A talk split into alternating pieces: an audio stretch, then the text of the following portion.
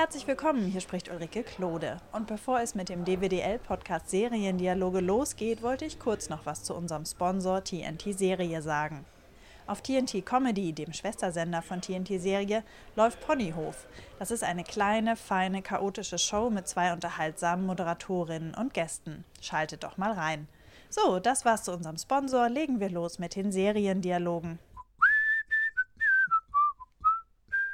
Seriendialoge. Ein DVDL-Podcast von Ulrike Klode.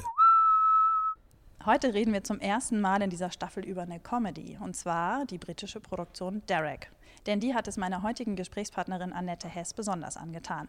Hallo Frau Hess, es freut mich sehr, dass Sie dabei sind. Hallo, ich freue mich auch. Annette Hess ist Drehbuchautorin. Sie hat das wunderbare Historiendrama Weißensee gemacht und mit Kudam 56 gleich noch eine sehr gute Serie hinterhergeschoben. Frau Hess, können Sie für alle, die Derek nicht kennen, zuallererst kurz erklären, worum es in der Comedy geht? Ähm, in Derek geht es um einen Altenpfleger, der gespielt wird von Ricky Gervais, dem englischen Komiker und äh, das spielt eben in einem Altenheim. Das ist so eine Etage, das ist der Hauptort, an dem sich alles abspielt und ist auch im Stile eines Mockumentaries ähm, gedreht und es werden eben diese äh, Bewohner dieses Altenheims beobachtet und der Altenpfleger als Hauptfigur und um ihn herum die Leiterin dieses Altenheims und dann gibt es einen Freund, der Alkoholiker ist, der immer in dieser Etage auch rumsitzt, obwohl er da gar nichts zu suchen hat, der eigentlich eben noch nicht alt ist. Und das sind so kleine Alltagsgeschichten und ähm, der Humor generiert sich eben aus der doch äh, sehr krassen Beschreibung dieses Alkoholikers zum Beispiel. Ähm, also es gibt sehr viele Fremdschämen und Ekelmomente und gleichzeitig auf der anderen Seite wird aber sehr liebevoll über diese äh, von den Bewohnern erzählt und ähm, deren Nöten und Wünschen. Und die sitzen eben teilweise auch da nur rum und schlafen oder gucken Fernsehen. Das ist sehr ruhig erzählt. Da machen sie mal einen Ausflug mit dem Bus, dann müssen sie pinkeln. Also so das äh, und machen alle ihre Bemerkungen. Also es ist sehr ereignislos aber äh, wahnsinnig liebevoll erzählter Blick auf die Figuren. Und dann sind wir direkt schon bei der Faszination. Ja, genau. Da, ähm, ich kann diese ja Serie nicht beschreiben, ohne gleichzeitig zu sagen, was ich toll finde. Nee, das äh, ja, zeigt ja, dass es ähm, wirklich eine sehr fesselnde Serie ist. Ich fand es ja auch sehr überraschend. Wir haben uns ja vor anderthalb Jahren schon mal zu einem Interview getroffen und da haben Sie mir am Rande ja dann auch Derek empfohlen. Wir hatten leider keine Zeit, da länger drüber zu reden. Das holen wir ja heute nach. Ähm, ich fand es sehr überraschend, dass Sie dann jetzt immer noch sagen, nach anderthalb Jahren, äh, ja, aber das ist eine super faszinierende Serie. Dazwischen ist jetzt nichts so Faszinierendes gekommen, deswegen deswegen möchte ich über Derek sprechen. Ähm, können Sie in einem Satz zusammenfassen, warum Sie diese Serie so faszinierend finden? Also ich glaube, äh, also ich als Autorin bin ja ein Mensch, ähm, ich brauche immer Widersprüche und Konflikte. Also ich finde auch Menschen faszinierend, die widersprüchlich sind, also die schüchtern auftreten, aber eigentlich Milliardär sind, stellt man dann fest und so solche Sachen. Und diese Serie ist, äh, lebt eben von diesen Widersprüchen, also von dieser äh, liebevollen Figurenzeichnung, von den ähm, ihrer Message, äh, nämlich seid nett zueinander, eine, eine sehr humanistische Botschaft, äh, ganz unverstellt und dann gleichzeitig aber gepaart mit diesem sehr brachialen äh, Kotz und Fick und äh, Alkohol, äh, Humor. Also dieser Widerspruch, den finde ich äh, wahnsinnig spannend und das macht es sehr lebendig und also ich kenne nichts Vergleichbares. Ich muss aber auch sagen, ich bin halt sowieso ein Fan von dem Ricky Gervais. Ich finde, dass der eigentlich fast noch nie was Schwaches gemacht hat. Also es ist, aber ich finde, da ist er wirklich auf der Höhe seines Könns. Also das, das Beste, was ich von ihm kenne.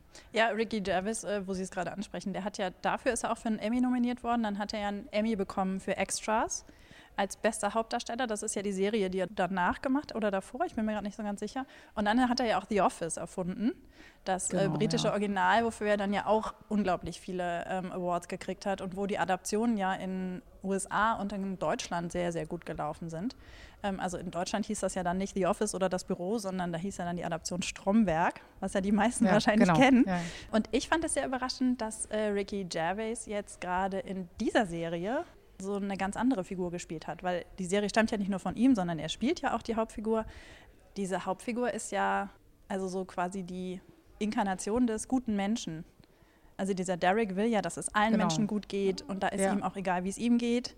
Ähm, gleichzeitig sieht man aber auch, dass er umgeben sein muss von guten Menschen, die verhindern, dass er ausgenutzt wird von anderen Menschen, die es nicht so gut meinen. Also das ist schon eine Figur, die irgendwie ans Herz geht, fand ich. Absolut. Also ich habe, wie gesagt, bin großer Fan. Dann habe ich bei Facebook schon immer gesehen äh, die Werbung, also wenn ich ihm da halt folge und äh, die Werbung für Derek. Und da wurden dann immer Bil Bilder geteilt. Also er mit einer ganz schlimmen Seitenscheitelfrisur und einem ganz schrecklichen Polunder in braun beige und dahinter eben diese Altenheim-Etage. Äh, wo ich gedacht habe, oh Gott, was ist das denn? Also das sah sowas von unsexy aus, dass ich auch sehr lange da gar nicht reingeguckt habe. Und ähm, ja, und dann aber natürlich vom ersten Moment an total äh, gefangen war. Ja, und in Extras zum Beispiel spielt er ja so den Komparsen, das ist ja wirklich eher seine Geschichte, also autobiografischer. Und er hat aber mit dieser Altenheim, äh, mit diesem Setting insofern zu tun, dass äh, mehrere seiner Familienmitglieder, also im realen Leben, wirklich in der Altenpflege arbeiten. Also seine Schwester und er kennt diese Geschichten, er kennt eben auch die äh, das, was es sch schwer macht, also dieses auch immer Abschied nehmen, dass dann jemand stirbt und äh, klar gibt es kein Geld und man hat, handelt, äh, muss Krankheiten und Ängste handeln und so. Also er kennt das auch aus dem näheren Umfeld und deshalb ist es auch so gut. Ne? Und was die Hauptfigur angeht, was ich toll finde, ist, äh, also wenn man das sieht, würde man sofort sagen, der ist natürlich debil, ne, geistig zurückgeblieben. Und äh, immer wenn danach gefragt wurde, Ricky Gervais in Interviews, ähm, was hat denn der für eine geistige Behinderung? Hat er immer nur geantwortet, wieso, wieso geistige Behinderung? Ne? Also nur weil er ein guter Mensch ist, das entlarvt ja auch so, dass man nur so auf so Menschen gucken kann. Ne? Und gleich denken, der muss ja irgendwie eine Störung haben, dass er sagt, ich mag Menschen und ich mag Tiere und ich möchte, dass es allen gut geht. Der muss ja bekloppt sein. Ne? Also, ja, stimmt, das ist sehr entlarvend. Es ja. gibt ja auch diese eine Szene, wo ähm, jemand von der Verwaltung zu Besuch kommt weil das Heim geschlossen werden soll. Ich glaube, das ist genau, in der zweiten ja. Folge oder so, ich bin mir gar nicht ja. so sicher. Ähm, und wo dieser Mensch ja auch versucht rauszukriegen, ähm, ob Derek behindert ist oder nicht. Ähm, und ihn auch darauf anspricht, ob er autistisch sei. Genau. Die fand ich wirklich köstlich, diese Szene. Ähm, wie Derek damit umgeht. Ähm, und ich habe das Gefühl, dass er in dem Moment auch diesen Verwaltungsmenschen auf die Schippe nimmt. Dass er so tut, als würde er gar nicht verstehen, worum es geht. Weil man ja, aus der Figur heraus? Ja, ja da war, bin ich nicht so ganz sicher. Also weil er manchmal auch natürlich ganz intelligente, schnelle Sachen sagt und so. Und Weiß ich nicht. Also spielt natürlich ein bisschen damit und so. Und er ist ja auch wirklich überzogen, diese Figur, also wie er sich so gibt mit diesem Seitenscheitel, den er immer zurechtdrückt und so. Ne? Ja, aber das ist klasse. Also da fragen sie ihn ja auch so, könnten wir ein paar Tests mit Ihnen machen, wo er sagt, ich bin nicht gut in Tests. Ne? Also so, also so, so. Ja, oder auch dann, der Dialog geht ja dann weiter. Autistisch kann ich davon sterben? Ja, genau. Nee, können Sie nicht. Ja, ja dann muss ich es ja auch nicht wissen, ob genau. ich es bin. Ja. Also total ja. nett gemacht. Das ist wirklich schön. Ich hatte hab nur überlegt, also ich habe diese Figur relativ schnell ins Herz geschlossen, aber sie ist ja, wie Sie gerade beschrieben haben, durch diesen Polunder und diesen komischen Seitenscheitel und dann geht er immer so gebückt und dann guckt er immer so komisch mit so einem verzogenen Mund. Ein bisschen sperrig ist sie ja schon. Wie kommt es, dass die Figur ähm, sie trotzdem sofort erreicht hat? Ja, weil die, diese Liebe, die er in sich hat, also für diesen Kev, also ich glaube, es funktioniert vor allen Dingen wegen dieser Kev-Figur, die ich finde, was noch eine viel großartigere Figur ist als der Derek selbst, weil ich habe noch nie so einen so, so einen Alkoholiker, also der die ganze Zeit nur über Sex redet, ne, und was er, wann, wo er sich wieder einen runtergeholt hat und so, ich weiß gar nicht, darf, ja, aber, kann ich das sagen. ähm, äh, und äh, dann zum Beispiel fällt irgendwem so eine Bierdose um in diesem Altenheim, wo so eine Auslegeware ist und der, der fällt sofort auf die Knie und leckt diese Bierlache von diesem Teppich. Ne? Also das ist die Figur Kev und er hängt in diesem Sessel da immer wie in den Seilen und guckt Fernsehen und so. Und also das ist eigentlich der ekligste Mensch, den man sich vorstellen kann. Und dann hat man eine Figur, die den liebt deshalb beten wir Derek an, ne, wenn wir ihn sehen. Also wie, was für ein großes Herz muss der denn haben, dass er so einen Menschen liebt ne, und sich um den kümmert. Da gibt es auch eine unfassbar, also es ist ja wahnsinnig präzise inszeniert, also ganz genau und fein. Eine großartige Szene, genau wenn der Mensch da kommt von der Verwaltung und gucken will, ob das sich überhaupt lohnt, das Ding da zu, äh, noch zu, am Laufen zu halten. Und dann kommt natürlich die Hannah, die Leiterin, die kommt hier, Kev, du musst weg. Du hast hier ja sowieso nichts zu suchen. Du hörst hier, du hau, hau, ab und so. Und dann ist er so, was, dauert das erstmal ein bisschen, bis er begreift, er muss jetzt diese, diesen Raum verlassen. Und dann sieht man ihn so vor das äh, Altenheim treten, so drei Schritte und dann bleibt er stehen. Und man sieht, der weiß überhaupt nicht wohin. Und das hat dann der Derek nicht mitgekriegt, weil er irgendwo anders war. Und der kommt eben in diesen großen Raum rein. Das ist die nächste Szene. Derek kommt in diesen wirklich sehr großen, unübersichtlichen Raum rein. Und das Erste, was er sagt, ist, where is Kev? Also er sieht sofort, er ist nicht da. Oh Gott, was ist? Also in einer Geschwindigkeit auch. Wahnsinn. Das ist mir gar nicht aufgefallen, diese besondere Beziehung zwischen den beiden. Interessant. Weil mich Nee, hat diese ach so, Figur Kev ja. halt nämlich, die Figur hat mich ein bisschen genervt. Ja. Weil das war dieser ähm, brachial-Fäkalhumor, den ich ehrlicherweise bei Ricky Gervais erwartet hatte. Also ich, ich war total positiv überrascht, als ich die Figur Derek kennenlernte, weil ich eigentlich was Zynisches, Menschenverachtendes erwartet hatte, was es ja überhaupt nicht ist. Aber dann ist dann eben doch diese Figur Kev, die mir total auf die Nerven gegangen ist von Anfang an. Und ich habe deswegen, weil die mich so genervt hat, gar nicht darauf geachtet, was das für eine besondere Beziehung ist. Interessant.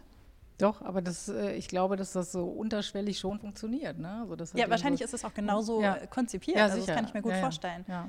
Ja. Dass er den so unter seine Fittiche da genommen hat. Und das ist auch in der zweiten Staffel gibt es auch dann eine ganz, äh, eine Wahnsinnsentwicklung, in Anführungsstrichen, das hört sich jetzt so an, als ob irgendwie ein Meteorit auf die Erde zurast. also wenn so Autoren von Entwicklung reden, nein, also in, ganz fein in dieser Beziehung, weil der nämlich wirklich einfach seine Gesundheit natürlich äh, massiv gefährdet durch seine Sauferei und wie Derek anfängt, sich da Sorgen drüber zu machen und kann aber nicht eingreifen und der dann auch versucht aufzuhören und so. Also es ist wirklich unglaublich rührend. Und gleichzeitig natürlich, boah, möchte man mit dem nicht im äh, Fahrstuhl stecken bleiben, mit diesem Kev. ne? Ja, gerade als Ja, ja. Frau ist Nee, das ja, oh, ja, auch das, ja, ja. Oh. Das ist echt fies.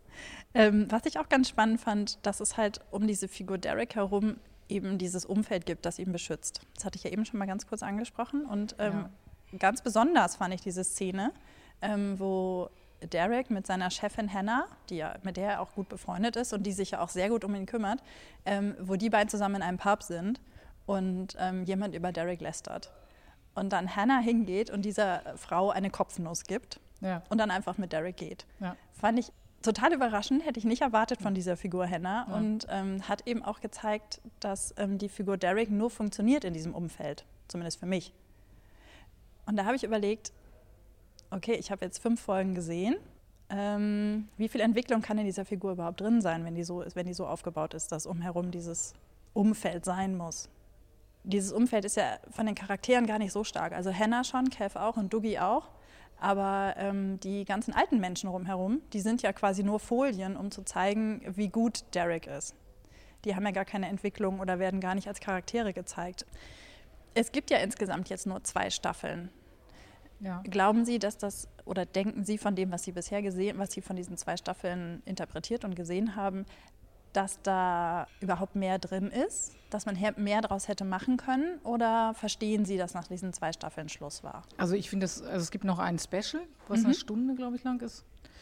Ähm, und dann hat Ricky Gervais sehr klug gesagt, nein, jetzt ist Schluss, weil das ist ja ein Prinzip, was man dann nur wiederholen kann. Also man kann dann genau. äh, irgendwie so jedes Mal natürlich eine neue Sau durchs Dorf oder beziehungsweise durch dieses Altenheim treiben. Und äh, also es gibt eben diese zwei Bögen. In der ersten Staffel ist es sein Vater, der auftaucht, den er dann, ohne zu spoilern, also mit dem es dann ein paar Probleme gibt und so, also wo er auch mal so ein bisschen aus dieser Figur heraus geht, also anders agiert, als man es eigentlich erwarten würde von dem Derek und also wirklich auch einen Konflikt mit sich hat, zu lösen hat. Und in der zweiten Staffel ist es eben diese äh, Beziehung zu dem Kev, um den er sich bemüht. Und also es sind schon zwei große Bögen vorhanden. Man würde wahrscheinlich auch einen für eine dritte Staffel finden. Aber ich finde es sehr klug, äh, das es dabei zu belassen. Also bei diesem wirklich bei beiden äh, guten Staffeln und dem auch guten Special. Ja klar, es gibt ja auch einfach Figuren, wo man sagt, ähm, da kann man eh nicht mehr erzählen und das ist jetzt auf den Punkt erzählt und dann lässt man es. Ist ja sinnvoll eigentlich, das rechtzeitig zu entscheiden. Ja. Es gibt ja viele Serien, die leider dann die Länge gezogen wurden. Ja, die aller, allermeisten sind äh, so, dass man eigentlich natürlich nach einer ersten Staffel, also sei denn, es ist ein wahnsinniger Cliffhanger und man ist total unzufrieden und braucht e- echt noch Entwicklung. Aber zum Beispiel Homeland ist also für mich so ein Beispiel, wo ich die erste Staffel grandios fand, die zweite schon gemerkt habe, was es so für ein Geknirsche war, so beim Drama finden.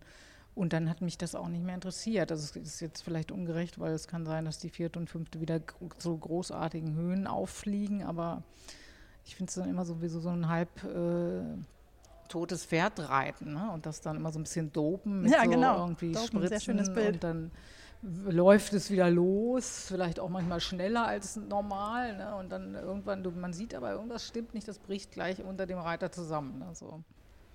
Schöne Beschreibung für Homeland, Ja. das ist wahr. Obwohl ich mir wirklich jede Staffel immer wieder angucke, Ja. ärgere ich mich danach, wenn ich sie angeguckt habe. Ja. Sollte ich es mal Das lassen mit dem ja. gelobten Pferd. Sie haben eben ja auch angesprochen, dass es eine Message hat, Derek. Und klar, die Message erkennt man sofort, weil die Figur ja so klar so angelegt ist. Aber ich habe zwischendurch das Gefühl gehabt, dass die Message ähm, zugunsten des Humors nach vorne getrieben wurde. Also ich habe lange gebraucht, bis ich bei der Serie gelacht habe. Vielleicht, weil auch mir dieser Brachialhumor nicht so liegt, der dann eben in der Figur Kev zu finden war. Aber ich dachte die ganze Zeit, oh, das ist so anrührend, aber was ist denn daran jetzt die Comedy? Verstehen Sie, was ich meine? Ja, also das ist, also Humor, also wann lacht man und so, ist natürlich unglaublich subjektiv. Ne? Also wie oft sitze ich in einem Kino, alles so um mich herum brüllt vor Lachen und ich denke immer, was stimmt mit mir eigentlich nicht? Ich finde das überhaupt nicht komisch. Und Also ich bin auch sehr schwer zum Lachen zu bringen. Also ich mag gern so Wortspiele und so, und, äh, finde ich mm, komisch. Und es ist ja auch nicht so, dass ich mir bei Derek permanent auf die Schenkel haue. Also nur wenn Comedy draufsteht, muss man ja nicht immer brüllen vor Lachen. Also es ist, glaube ich, diese, diese Achterbahnfahrt, die mich auch fasziniert, eben doch Sachen, die ich dann komisch finde, also auch wieder mit Kev, der irgendwie sich dann, wenn die da einmal in der Woche Yoga machen, die alten Leute, dann legt er sich immer unter, auf den Teppich, eben um diesen 80-jährigen Frauen unter den Rock zu gucken. Da, äh, das finde ich zum Beispiel komisch. Also ich lache dann auch nicht schenkelklatschend, aber mh, das finde ich komisch. Und dann ist es wieder, geht es wieder in diese tragische Richtung, dass jemand stirbt, äh, man sich verabschieden muss und dann ist wieder der Ekel, ist ja ein ganz wichtiger Faktor, ähm, der, mit dem ja auch andere Filme arbeiten. Ne? Also ich weiß gar nicht, wie diese, äh, wie heißt diese Jack S. oder wie heißt dieser Typ, der auch mal so ganz Mhm, schlimme ja. Sachen macht und äh, also wo man wirklich mit das, was in uns angelegt ist, ja auch Ekel, ist ja auch so ein Urgefühl, damit ähm, wird auch gearbeitet. Also das ist diese Achterbahnfahrt, die ich unglaublich gut austariert finde, weil man kann, wenn man eine Serie machen würde, wo man sich hinstellt und sagt, ähm, ihr müsst nett zueinander sein und zu den Tieren und nehmt Rücksicht und alle Menschen sind wertvoll und so, das würde ja überhaupt nicht funktionieren. Mhm. Ne? Das wäre wär ja vollkommen peinlich. Und er packt das aber ein in, in diesen Brachialhumor. Und deshalb kauft man das. Und es ist auch authentisch. Also er ist auch so. Ne? Also es ist nicht irgendwie ähm, ein Kalkül oder ich nehme jetzt mal diese Ingredienzien für diese Serie, weil das so schön widersprüchlich ist, sondern er meint es so. Und also deshalb ist es für mich einfach wirklich ein Kunstwerk. Er ist ein Künstler, Ricky Gervais, und das ist also ein Kunstwerk, was er geschaffen hat und was er ist, also sehr mit ihm zu tun hat natürlich als Künstler. Naja, es passt ja im Grunde auch zu dieser Entwicklung, dass es äh, derzeit immer mehr Comedies gibt, die eigentlich keine Comedies zum Lachen sind, sondern Comedies, die berühren, wo man vielleicht mal schmunzelt, aber die eigentlich eine Message haben und eine phasenweise auch wirklich tragische Geschichte erzählen. Also er war damit natürlich sehr früh, Derek, das ist von 2012, ist die erste Ja, Staffel. Ähm, aber ich meine jetzt zum Beispiel Transparent würde Ja. für mich gar nicht als Comedy durchgehen, weil es einfach eine berührende Geschichte ist, die erzählt wird, Mhm. manchmal mit dem Augenzwinkern. Oder, das ist jetzt ziemlich neu, One Mississippi, ähm, genauso eine total berührende Geschichte, ähm, wo es darum geht, wie man den Tod verarbeitet und schwere Krankheiten, auch mit einem Augenzwinkern erzählt. Aber das sind alles so Sachen, die für die, wie ich finde, die Kategorie ähm, Comedy nicht mehr passt. Und genauso ging es mir eben auch bei Ricky Gervais. Es soll eine Mockumentary sein. Ich sehe da aber nicht, außer vielleicht in der ersten Folge, wo das so komisch präsentiert wird, also wo, wo, die, wo die Kamera so komisch und die, der Erzähler so ein bisschen komisch eingeführt wird, ähm, weil Derek nicht so ganz einschätzen kann, wo die jetzt herkommen und Ja. ständig mit denen redet und fragt, ob sie Secret Millionär seien. Ähm, Ach so, ja. Aber später begleitet die Kamera die ja einfach und Ja, sie reden klar. gar nicht mehr so stark mit der Kamera oder darüber, was das jetzt soll Mhm. mit der Kamera. Das ist für mich wirklich eher, ähm, also keine Mockumentary ist, sondern eine von diesen Comedies, die gar nicht in diese Kategorie passen. Ja. Ja, also äh, ja, genauso wie Orange is the New Black. Genau also da das, steht auch, ja. da muss ich auch die DVD-Hülle habe ich auch achtmal umgedreht und gesagt, hey, Comedy, was was ist denn daran komisch? Also da gibt es für mich einen Moment in der ersten Staffel, ne, wo ich wirklich gebrüllt habe vor Lachen, urplötzlich aus dem ganzen Drama heraus. Aber sonst ähm, fand ich das auch dramatisch. Ne? Aber ja, das ist ja auch schön. Also wenn sich diese Kategorien so verwischen und so. Äh, und wie ich schon gesagt habe, ist mit Humor wahnsinnig schwer. Also man ich habe ja auch äh, in Kudam mir Mühe gegeben, komisch zu schreiben. Also ich wollte auch, dass man darüber lacht, über diese die Absurditäten aus unserer heutigen Sicht, also was die Mädels damals noch äh, tun mussten, diese Zwänge, unter denen sie standen. Und ich habe das jetzt mehrmals äh, auf Festivals mit Publikum gesehen. Und das ist auch unglaublich spannend, an welchen Stellen dann gelacht wird. Also, oder eben auch nicht, ne? wo ich denke, hey Mensch, das war doch eben gerade ein super Joke, den ich mir da sehr mühsam abgerungen habe und Totenstille im Kino. und dann wieder so ganz blöde Sachen, die ich gar nicht so komisch finde. Ne? Also so dann lachen die Leute sich kaputt. Also das ist auch ja, schwer zu kalkulieren. Das stelle ich mir sehr, sehr anstrengend vor, als Drehbuchautor komisch sein zu müssen. Können Sie sich vorstellen, eine Comedy zu schreiben? Ja, das ist eine gute Frage. Also ich, ich wenn ich wirklich gute sehe, also wo ich meine, wo es so ein äh, Screwball-mäßiges äh, Feuerwerk an äh, Bom, Bom, Bom, super Dialogen und Witze, also wo man wirklich zurückspult und sagt irgendwie, das muss ich jetzt nochmal hören, was war das da eben? Da waren fünf Witze in zwei Sekunden so ungefähr dann denke ich auch immer, A, denke ich, das hat garantiert keiner alleine äh, geschrieben. Ne? Also, also How I Met Your Mother zum Beispiel, meine Tochter ist ein Fan und dann immer, wenn ich daneben sitze, denke ich, es kann kein Mensch sich alleine ausgedacht haben. Ne? Also das ähm, muss ein Team gewesen sein und dann denke ich, das kann ich dann natürlich nicht.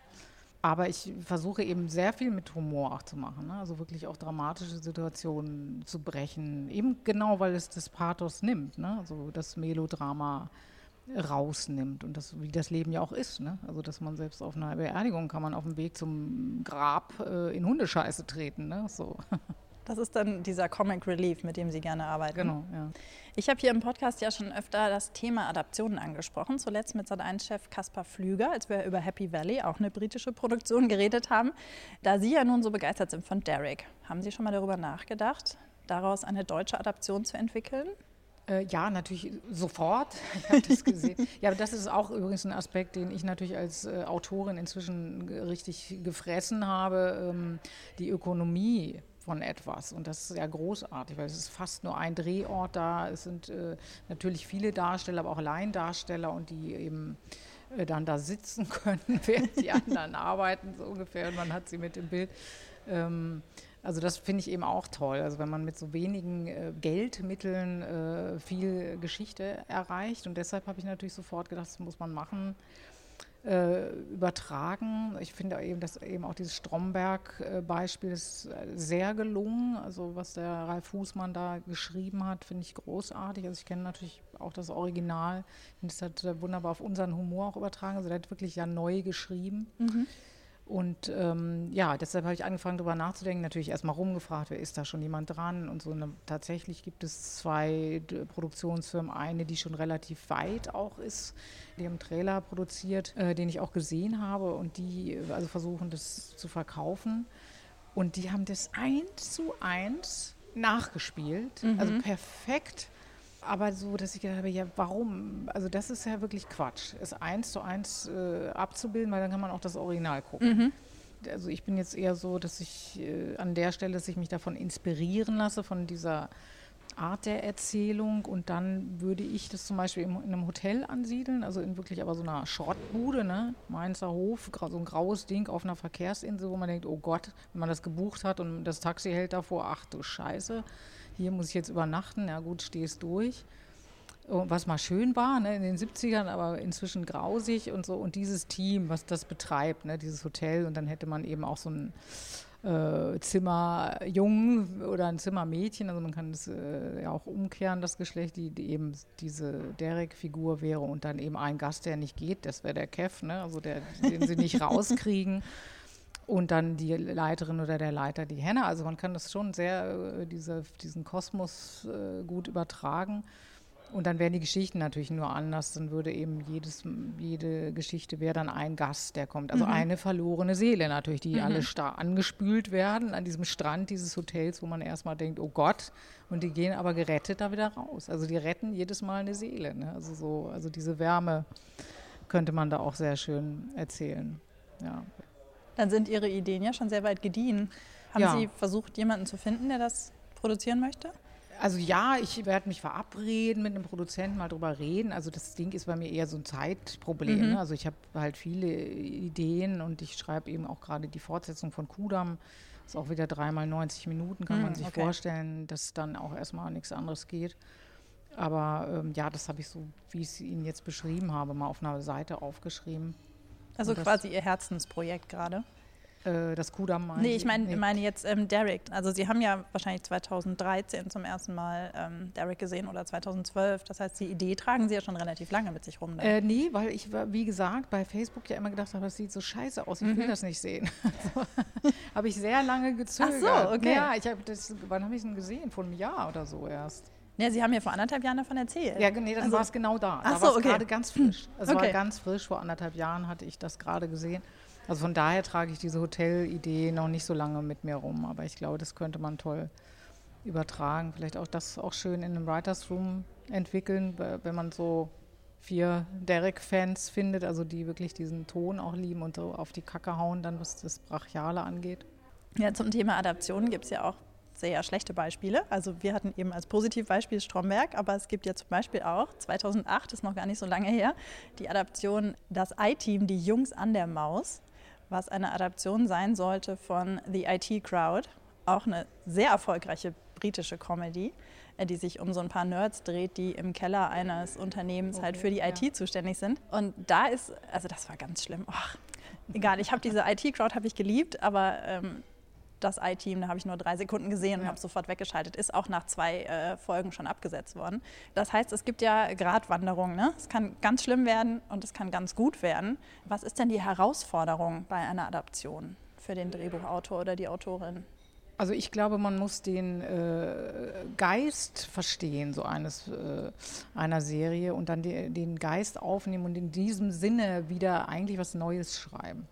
Also einfach so es übertragen und sagen, ah ja, der Derek, der wird bei uns dann gespielt von bla bla bla und der, das könnte der sein und jetzt machen wir die, Dialoge, dann passen wir die Witze auf Angela Merkel an. Ne? Also so, das funktioniert überhaupt nicht. Also man muss wirklich den, und das, deshalb ist Stromberg auch so gut, weil es wirklich äh, die überlegt haben, also wie sind, ist die Atmosphäre in diesen deutschen Büros? Die ist nämlich auch nochmal anders als in den englischen. Also das wirkt wirklich ganz anders, diese, der, das Original.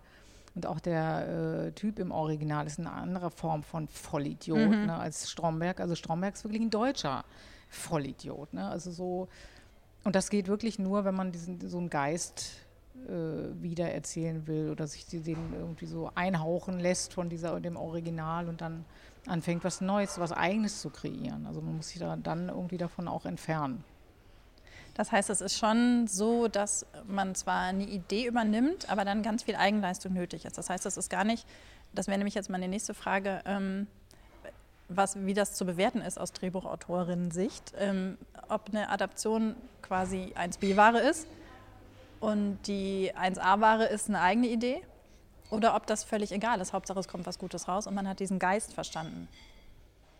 Äh, Also natürlich will man immer, dass was Gutes dabei rauskommt. Also ich würde dann zum Beispiel auch wollen, dass es noch besser wird als das Original. das ist ja klar. Also damit muss man schon starten. Also Ja. man muss schon starten mit der Absicht, wir machen das noch besser. Ne? Es ging ja theoretisch auch, ne? weil man sieht ja auch die Schwächen. Also man Ja, sieht das ja auch hier, so, hier Folge 3, da hängt es aber ganz schön durch, weil, und das kann man dann vermeiden, dann hängt man selber natürlich in der 5, weil man irgendwie blind ist gerade für das, was man macht. Also so, man muss da schon mit einem hohen Anspruch rangehen. Also Sie würden eine Eigenkreation nicht besser oder wichtiger finden, als ähm, die Idee eines anderen zu übernehmen. Nein, auf keinen Fall. Also es Mhm. ist für mich genau dasselbe natürlich. Also dass äh, am Ende da was Tolles bei rauskommt. Also da, das wäre genau dasselbe. Also ich würde vielleicht anders verzweifeln während der Arbeit, weil ich dann irgendwie, oh Gott, ich kriege das nicht so hin, wie Rick Gervais. Das ist Mist, was habe ich mir da eingebildet, dass ich das kann. Also so, sonst scheitere ich ja nur an meinen eigenen Ideen und denke irgendwie, Gott, das war aber, glaube ich, doch ein dünnes Konzept. Ne? Also so. Also ich glaube, da, dieser Prozess ist dann natürlich anders oder dass man zwischendurch mal guckt, wie haben die das nochmal gemacht und so, oh Gott, nee, aber das kann, können wir nicht einfach so übernehmen. So. Würden Sie dafür auch mal mit äh, Ricky Gervais Kontakt aufnehmen? Ja, das ist eigentlich der Hauptgrund, warum ich die Adaption machen will, damit ich ihn endlich kennenlerne. Fangirl also. Ja, ja. Also ich äh, weiß eben von dieser einen Produktionsfirma, die diesen Trailer schon produziert hat, äh, dass er den gesehen hat mhm. und gut fand. Also ich mhm. glaube, der ist einfach auch cool. Ne? Also der, der lässt da seine Leute diese, das mit dem Geld arrangieren, wobei das auch äh, vollkommen fair ist, was ich da so gehört habe. Also das ist wirklich niemand, der so oben steht und da sich die Millionen äh, bezahlen lässt für seine genialen Ideen. Der ist einfach, ja, weil er eben ein Workaholic ist und äh, das ist das, was ihn interessiert, ne? seine Arbeit und was mache ich als nächstes und so. Wenn Ihre Idee ja doch ähm, anders ist, wenn sie in einem Hotel spielen würde, dann müssten Sie aber trotzdem die entsprechenden Rechte sich einholen oder wie läuft das dann? Das ist eine ganz gute Frage, weil das ist sehr kompliziert. Also ich denke, wenn man vorne hinschreibt nach Motiven von oder, oder hinten dran vielen Dank an.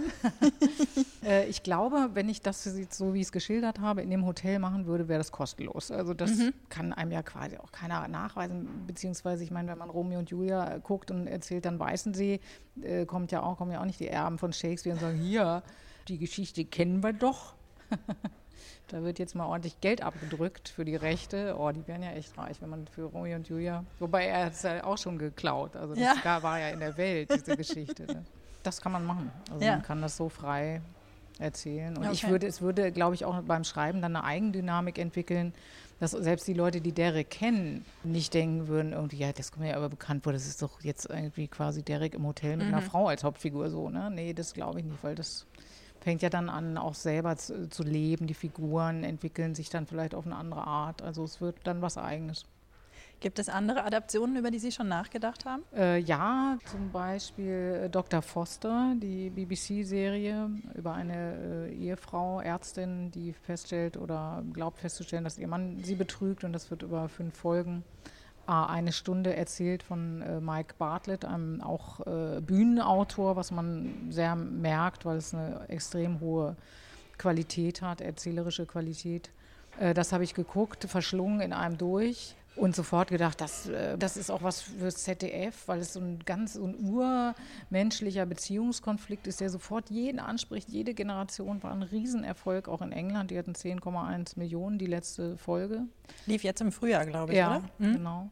Ähm, also das ist jetzt nicht mehr der Grund, warum ich gedacht habe, muss man adaptieren, aber das hat mich dann nicht gewundert, dass es so auch so erfolgreich war. Äh, das Ding ist nur, das würde ich einfach übersetzen.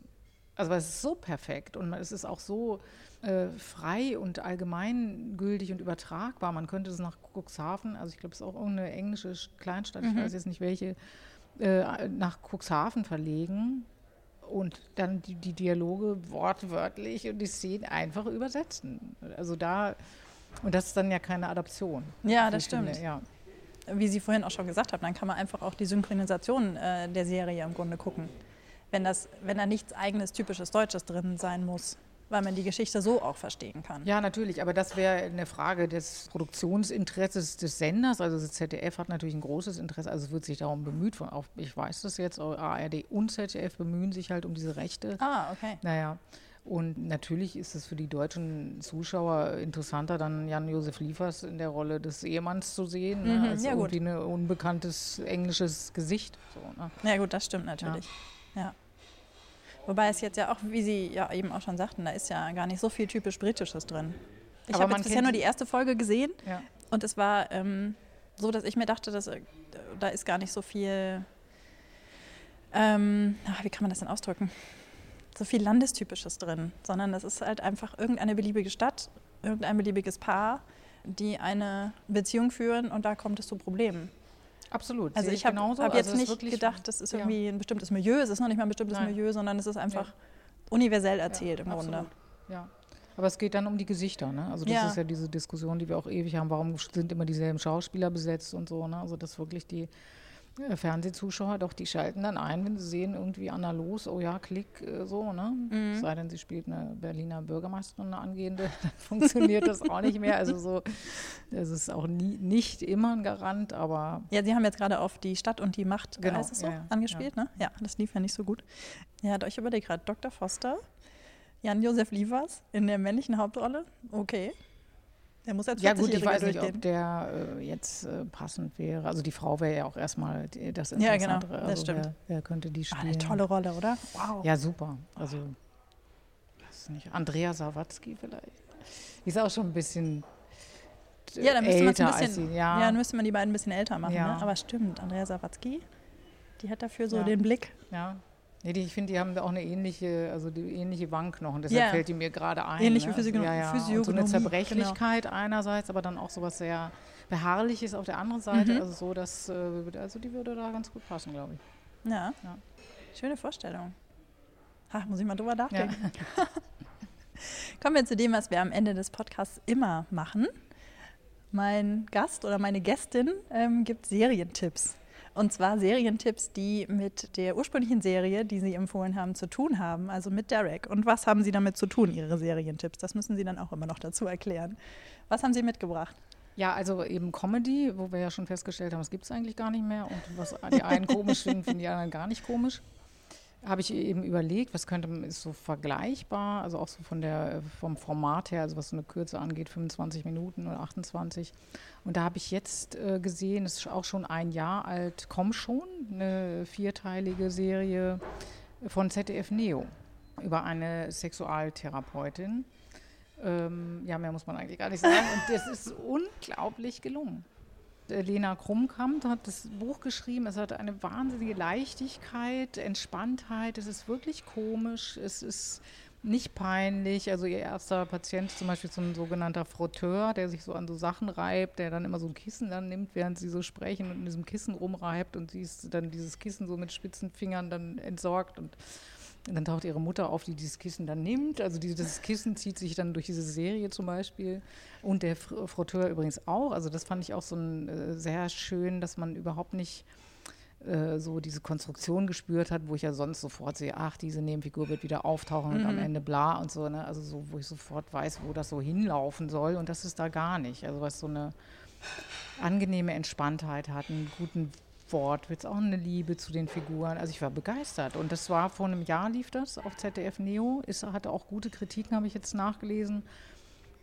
Äh, zu, absolut zu Recht. Und da finde ich es dann natürlich ein bisschen schade, dass das fast so untergeht. Also ich habe das damals gar nicht mitgekriegt. Aber da ist ZDF Neo ja auf einem absolut super guten Weg. Also weil die fangen jetzt an, die Dinger rauszuhauen. Und äh, also wenn die einfach drei, vier solche Sachen nacheinander äh, zeigen, dann wird es wirklich, werden die sich etablieren als richtig guter Sender. Ne? Ja, ich habe Komm schon auch gesehen, damals, als es auch wirklich lief. Ja. Ähm, und war total enttäuscht, dass es nur vier Folgen gab. Ja, klar, das, äh, man will hier ja. go on, please. Genau, weil Ja. äh, auch der Ehemann von ihr ist ja, oder sind die überhaupt verheiratet? Das weiß ich gar nicht so genau. Aber auf alle Fälle, der Mann, mit dem sie zusammenlebt, der ist ja auch so eine schöne Figur und so. Das sind einfach Ja, so alles total. so Ja, ja. schöne, schräge Figuren. Und trotzdem, wie Sie auch sagten, steckt Liebe Mutter. drin. Ja, ja. ja, Ja. das Problem, was ich bei ZDF Neo gerade ein bisschen sehe, die hauen immer so schöne Sachen raus. Das sind dann vier Folgen. Und dann denkt man sich, und was kommt dann noch? Und dann gibt es keine zweite Staffel oder dritte Staffel oder ähnliches, weil das Geld nicht da ist. Nee, Schade. das ist so ein bisschen so ein, äh, wie, wie so ein Medley-Prinzip. Ne? Also man spielt so immer die Schlager an und dann kommt schon der nächste. ne? Ja, also das ist genau. ein bisschen da, äh, vom Konzept her etwas dämlich. Also ich glaube, das begreifen die aber auch irgendwann. Da sitzen ja nicht nur Idioten, man muss ja auch erstmal sowas anfangen. Die begreifen auch irgendwann, dass sie da von diesen Produktionen einige einfach äh, weiterführen müssen. Ne? Also ja, genau wie Sie sagen. Also und da muss man sich natürlich entscheiden, äh, wo, wofür lohnt es sich und dieses Komm schon, äh, ja, also das ist, kann auch jetzt nicht so wahnsinnig hoch sein in den Produktionskosten, das glaube ich nicht. Ne? Also da, Sah nicht unbedingt so aus, ne? nee, Ja. also es sah gut aus, ne? aber es war ja, waren wiederkehrende, die Praxis und so, wiederkehrende Räumlichkeiten und so. Stimmt, da muss ich mal mit den Verantwortlichen reden. Genau, wenn Sie da Beziehungen Genau. haben, Ja, ja. sagen Sie doch mal, Ja. hallo, wir würden gerne mehr kommen schon sehen. ja. Was ist denn Ihr zweiter Tipp? Äh, der Dr. Foster, Mhm. Also das ist jetzt nicht Comedy, das ist einfach nur, weil ich das toll fand und da zufällig rein, reingeraten bin. Also es ist einfach äh, großartig, mit welcher Konzentration ein Konflikt erzählt wird, also mit welcher Konsequenz der Autor, die Macher gesagt haben, ja, wir verlassen uns darauf, dass das so, äh, so ein großer Konflikt ist, das trägt für fünfmal eine Stunde und das ist auch so. Also ich finde, uns läuft auch ein, einen großartigen Showdown hinaus, emotionalen Showdown, also wo ich boah, mit einer Ganzkörper-Gänsehaut vorm Fernseher saß. Ne? Also das ist einfach, das fällt jetzt ein bisschen raus aus Derek, außer dass es auch britisch ist. Ne? Und äh, Sie haben darüber nachgedacht, dass es eine Adaption sein könnte. Genau, das ist ja auch ein super ja, Bezug. Ja, ja. Gut, das mache ich natürlich sowieso immer, wenn mir was gefällt. Überlege so. wie könnte oder was kann ich da für mich rausnehmen und so, ja. Und das dritte ist tatsächlich die Woody Allen-Serie. Ne? Ach, wirklich? Ja. Also ich habe äh, nur vernichtende Kritiken gelesen ja. ne? und er ist ja da auch so gezwungen worden. So.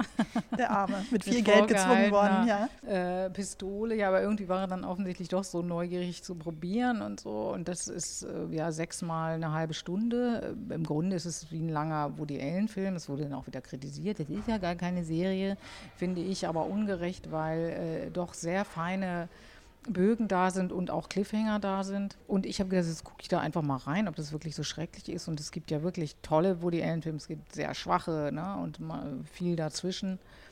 Und ich fand es wunderbar. Ich habe das total genossen. Erstmal, was so entschleunigt ist natürlich, also weil es so diese das ist so wie so ein Gegenentwurf zu Mad Men zum Beispiel, ne? also wo so das alles zynisch durchgeballert wird und die Dialoge, also wo man wirklich, ja, worum ging es denn da jetzt eben? Also es war irgendwas Wichtiges, aber ich habe es jetzt nicht richtig verstanden. Also wo, man, wo ich mich zum Beispiel äh, nicht selten außen vor fühle, so mhm. als äh, Zuschauer, was ich nicht mag. Also ich möchte schon irgendwie immer in den Emotionen drin sein. Also ich finde es wahnsinnig kalt. Also ich habe es jetzt auch nochmal äh, konzentrierter geguckt, zum Beispiel Mad Men also auch selbst wenn es emotional wird, ist es Eis berührt mich gar nichts. Und das ist zum Beispiel eben bei Woody Allen ganz anders. Und es ist auch so schön, dass er endlich mal wieder selber spielt.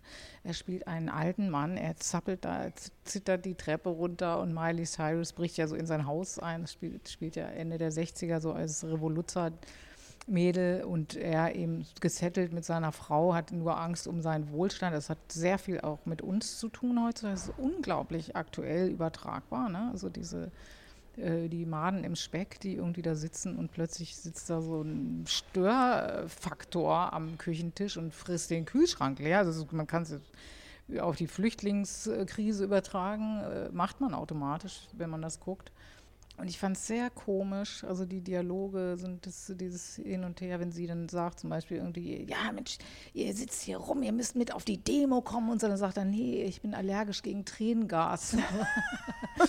so solche Dinge und das wird aber so weggespielt, ne? Also ja. der hat ja ein, natürlich, er ist ein Meister äh, der, Komik und der, des Timings und der weiß genau, also der, der, liegt mit seiner, dieser Ehefrau im Bett und er sagt irgendwie, oh Gott, ich, ich habe vergessen, die Alarmanlage einzuschalten. Und zwar mache mach ich das seit 35 Jahren und heute zum ersten Mal habe ich es vergessen. Und dann reden die echt fünf Minuten darüber, so, stehe ich nochmal auf, gehe ich nochmal runter. Es wird ja wohl nicht gerade heute und so, ne? Das ist doch Quatsch, wie viel, ja, doch, geh doch, ich kann jetzt nicht schlafen und wenn dann doch jemand und so, ne? Und das ist ein wunderbarer Dialog. Natürlich hören sie dann tatsächlich Geräusche unten in der Küche und das ist eben Miley Cyrus, die dann da sich eingeschlichen hat. Also es ist auch herrlich, äh, ganz so Kleinigkeiten irgendwie überlegen, oder ist was, da ist was, gehen wir jetzt runter und so, ne? Ja, geh runter, nimm den Schürhaken mit. Aber was ist, wenn er jetzt einen größeren Schürhaken hat? Also das ist halt typisch Woody Allen, ne? Und dann setzt sich die Frau so im Bett auf und äh, fängt an, sich so die Haare zu bürsten, so ganz automatisch. Also ich gehe jetzt runter. Ne? Also so, so, macht sich so automatisch nochmal die Haare ordentlich für den Einbrecher. Und dann gehen sie runter, so hintereinander, zitter, zitter. Und dann steht da Miley Cyrus und ballert denen auch gleich so einen Monolog entgegen. Also die ist auch so ein bisschen auf der Flucht. Und mitten in diesem Monolog sagt Woody Allen dann irgendwie, jetzt gehe ich doch mein Hörgerät holen. Also, das ist so schön. Und das ist wirklich durch. Es, gibt, es gibt ein paar Momente, wo es ein bisschen zu albern wird für meinen Geschmack, aber ich war begeistert. Das finde ich interessant, weil ich habe auch nur ganz viele schlechte Kritiken gelesen und dann beschlossen, okay, das tue ich mir nicht an. Weil die letzten Woody Allen-Filme mochte ich auch nicht. Ja. Lass ich es einfach. Sie sind jetzt die erste Person, die sagt, es lohnt sich da reinzugucken. Achso, die Serie heißt übrigens Crisis in Six genau. Scenes. Das haben wir, glaube ich, noch nicht gesagt. Ne? Genau. Ja, schön. Ich glaube, dann werde ich dem doch mal Das Doch, ist ja also- auch, sind ja auch nur Halbstünder, ne? so Genau, eine halbe also Stunde kann man ja mal ja, gucken, ja, um ja, zu ja. gucken, ob es einem Ja, gefällt oder ja. nicht. Also ich finde es wirklich, es ist ein Meister. Also man sieht seine Meisterschaft. Also auch erinnert mich an Loriot eben auch in dieser Mhm. Perfektion, wie das inszeniert ist. Und äh, klar sind das alles wohl die ähnlichen Typen, die man schon mal gesehen hat, aber einfach ja lebendig und äh, ja gut. Ich fand es richtig gut. Das war's schon mit unserem Abstecher in die britische Comedy-Welt und mit dieser besonderen Empfehlung einer Serie, die ähm, von allen Seiten gebasht wurde. Inklusive Umweg über Adaption, den haben wir auch noch gemacht. Vielen Dank, Frau Hess. Ja, sehr gerne. Und wie immer werde ich natürlich weitere Informationen zu den Dingen, die wir hier besprochen haben und zu den Serien, die Frau Hess empfohlen hat, auf die Podcast-Seite stellen. Das war übrigens schon die vorletzte Folge der dritten Staffel. Nächste Woche gibt es dann das Staffelfinale, von dem ich jetzt übrigens noch gar nicht weiß, um welche Serie es sich drehen wird, aber das werde ich noch rechtzeitig erfahren, um mich vorbereiten zu können, versprochen. Bis dahin, frohes Gucken. Seriendialoge. Ein DVDL-Podcast von Ulrike Klode. Redaktion und Produktion Ulrike Klode. Sounddesign Joachim Budde.